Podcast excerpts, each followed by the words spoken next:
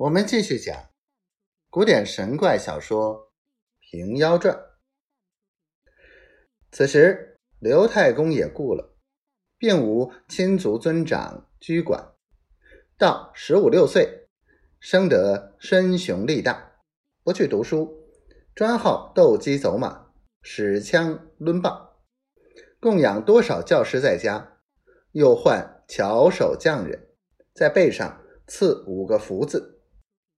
还有一件，喜的是百般术法，逢着就学，只是小小戏耍法，不曾遇着个名师传授什么大本领。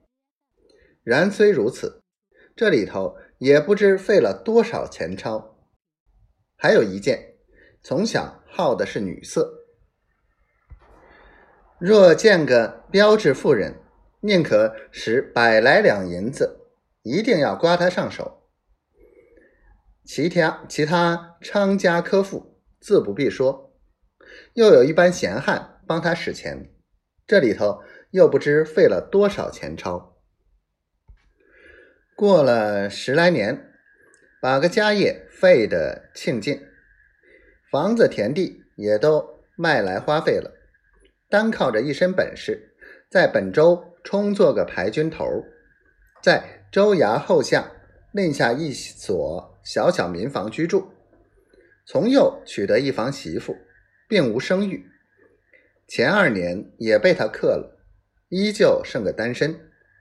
他只在昌楼妓馆及落脚人家走动，不曾娶得老婆。人家见他无赖，也没个肯把女儿与他。偶尔有肯与他的，他又。偏又嫌好道歉，只是至高难满意，运晚未逢时。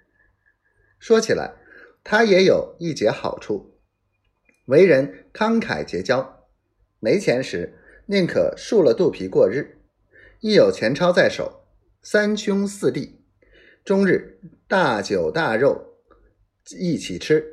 若是有些不如意时节，拽出拳头就打。所以众人又畏惧他，又喜欢他。闲话休提。这一日，王泽五经入衙画卯，干完公事出来，见州衙前一伙人围着看。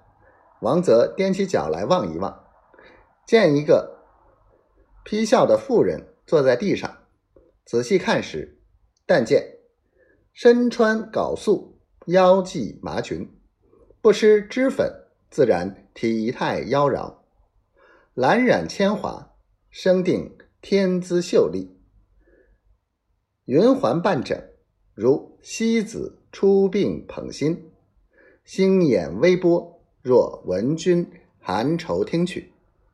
恰似嫦娥离月殿，浑如织女下瑶池。